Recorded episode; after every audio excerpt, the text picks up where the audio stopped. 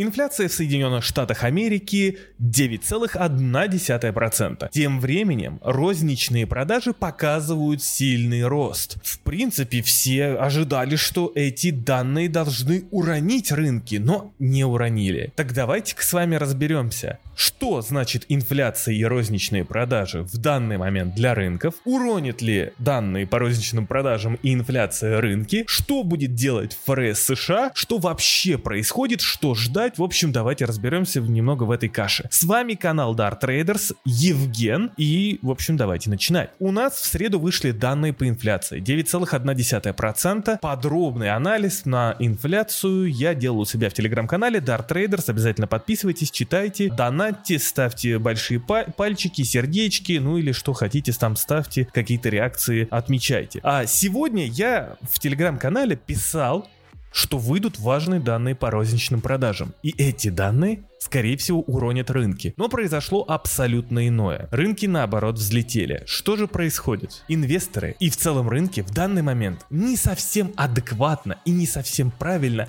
оценили розничные продажи. То есть у нас получается рост розничных продаж с мая по июнь на 1%. При всем при том, что падение розничных продаж было с апреля по май на 0,3%. Да, там были нек- некие корректировки в последних данных, но фиксируем это. Инвесторы и рынки решили, что потребитель в Соединенных Штатах очень силен. И инвесторы и рынки решили, что это может говорить о том, что в принципе все-таки сильный потребитель, это рост экономики, это рост, э, собственно говоря, возможно, каких-то инвестиций и так далее и тому подобное. Но и самое главное, инвесторы подумали, что ФРС США в своем ужесточении денежно-кредитной политики сможет мягко приземлить экономику. Что значит мягко приземлить экономику? Ужесточение денежно-кредитной политики, которое, в принципе, э, ведет под собой то, что, ну, как бы вводить технически экономику в рецессию, оно не приведет к более жесткой рецессии. Якобы ФРС США удастся снизить инфляцию, не вогнав экономику в жесткую рецессию. И, мол, розничные продажи это доказывают. Но все не так, дорогие друзья. Дело в том, что розничные продажи выросли на фоне высокой инфляции, так как розничные продажи не скорректированы на инфляцию. Это раз. Два. По сути, если мы возьмем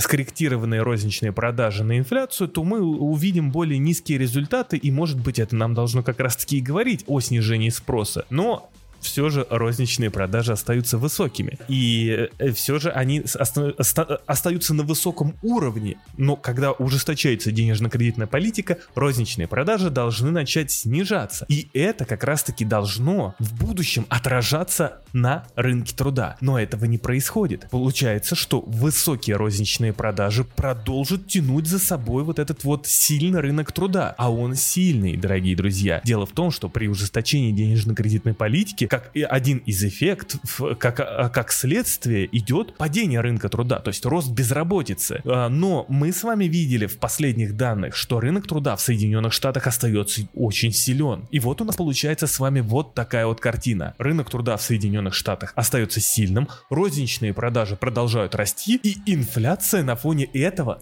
как следствие тоже растет. Получается, что все, что делает ФРС США сегодня, не работает. Получается, что ФРС США, даже говоря о том, что они готовы повысить процентную ставку на июльском заседании на 0,75, не могут повлиять даже на инфляционные ожидания, потому что ничего не работает. Все остается так, как и остается. Да, Естественно, мы с вами слышали о том, что Байден и администрация Байдена уже заявляла о том, что инфляция начнет сама собой снижаться уже в июльских данных. Конечно, она начнет снижаться, потому что пожар во Фрипорте снизил цены на газ. И да, падают цены на нефть, и это тоже будет своего рода как-то отражаться на инфляции. Но мы видим с вами следующее. Мы видим с вами, что тот самый рост розничных продаж и сильный рынок труда не даст базовым базовой инфляции, базовым эффектом снижаться. Например, рынок аренды до сих пор остается очень сильный. А, а аренда, между прочим, это,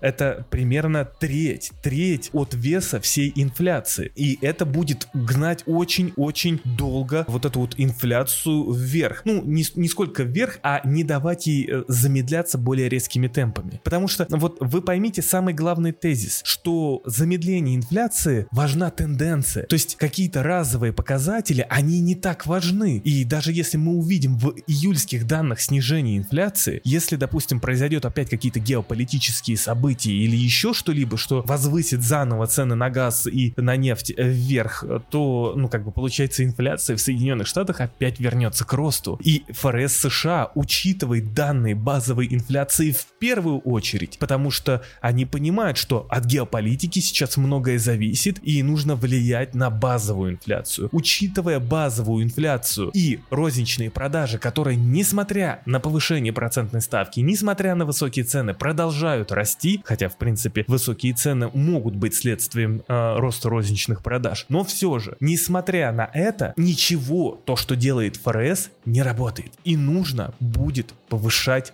выше. И, скорее всего, нас к этому должны начать готовить. То есть повышение на 1 процентный пункт сейчас очень реально. Так вот, что еще не оценивают инвесторы? А инвесторы сейчас как я уже ранее сказал, они вкладывают в рыночные ожидания повышение, но они не укладывают то, что ведет под собой повышение процентной ставки. И более жесткое повышение процентной ставки будет снижать как раз-таки вот этот вот аппетит к рисковым активам, внутренние инвестиции, внешние инвестиции, что в итоге будет снижать прибыли компании, что в итоге будет давать некую сложность в, э, можно сказать, в рефинансировании и так далее и тому подобное. То есть есть компании в итоге будут меньше получать, а значит меньше инвестировать. И все вокруг в итоге будут меньше получать с ростом ужесточения денежно-кредитной политики.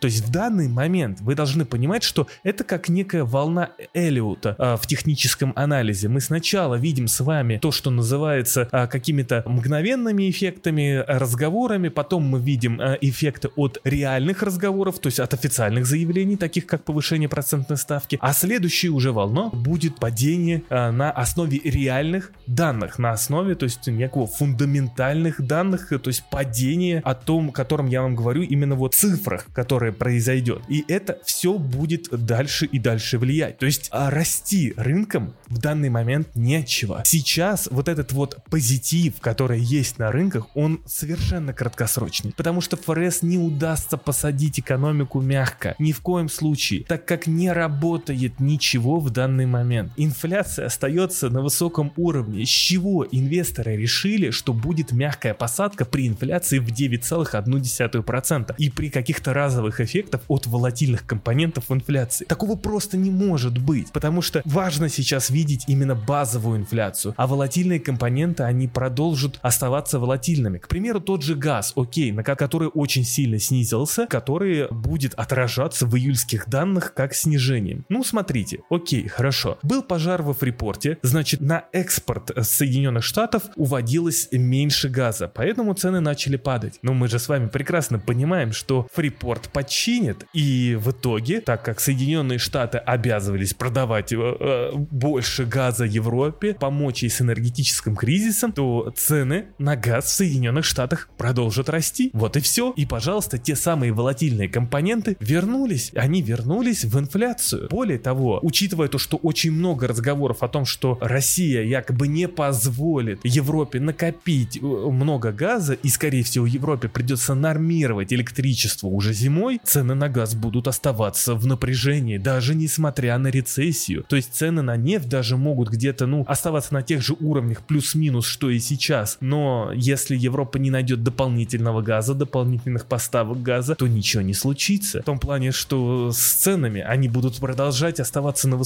уровне, и в Соединенных Штатах они тоже будут расти. Те эффекты, которые мы увидим с вами в инфляции по июльским данным, которые она снизится, повторяюсь, снизится, они, будут, они могут быть крайне, крайне временными, если ФРС США не поднимет ставку более э, высоко, э, чем вот 0,75. Ну, хотя бы, если ФРС США не начнет дальше играться с ожиданиями. Я не говорю, что причина а, снижения инфляции будет там более высокое повышение ставки, потому потому что я так хочу. Нет, 0.75 это тоже довольно-таки широкий шаг для ФРС США. Но именно игра с ожиданиями в более сильном повышении процентной ставки, она будет. И возможно, да, то есть э, э, эта игра с повышением на 1% будет э, там к июльскому заседанию, но поднимут на 0.75, и это будет неким краткосрочным позитивом. Но потом-то все равно придется повышать много, потому что, как я вам уже и объяснил, не работают методы ФРС сейчас совсем, просто категорически, а инфляция рискует закрепиться.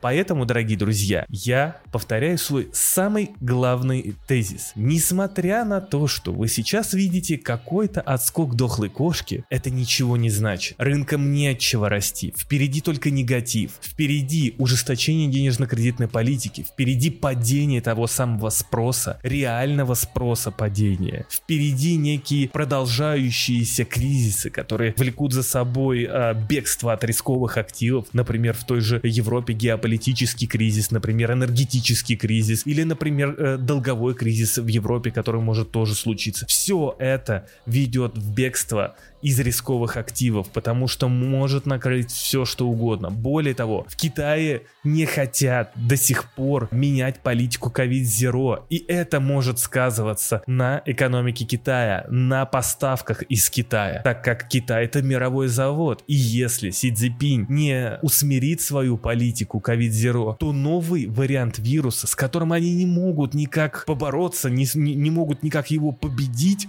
он накроет Китай очень-очень сильно и придется, придерживаясь политики COVID-0, закрывать все больше и больше и больше провинций, которые будут влиять на большую часть экономики. И это будет бить по ценам. И это будет как раз-таки взвинчивать уже инфляцию уже через цепочки поставок. Поэтому, дорогие друзья, ну нету никакого позитива впереди. И то, что сейчас происходит, это просто мгновенное какое-то маленькое вот это вот э, маленький вот этот отскок дохлой кошки, на которую многие могут повестись, многие могут попасть и потом улететь. Поэтому я ожидаю, что рынки акций будут падать, крипта будет падать. Например, например, тот же биткоин. Я продолжаю сохранять свой прогноз, что биткоин упадет в район 11-13 тысяч долларов. С вами был Евген. Обязательно слушайте подкасты дальше. Их будет больше. Собственно говоря, спасибо за внимание. Всем пока.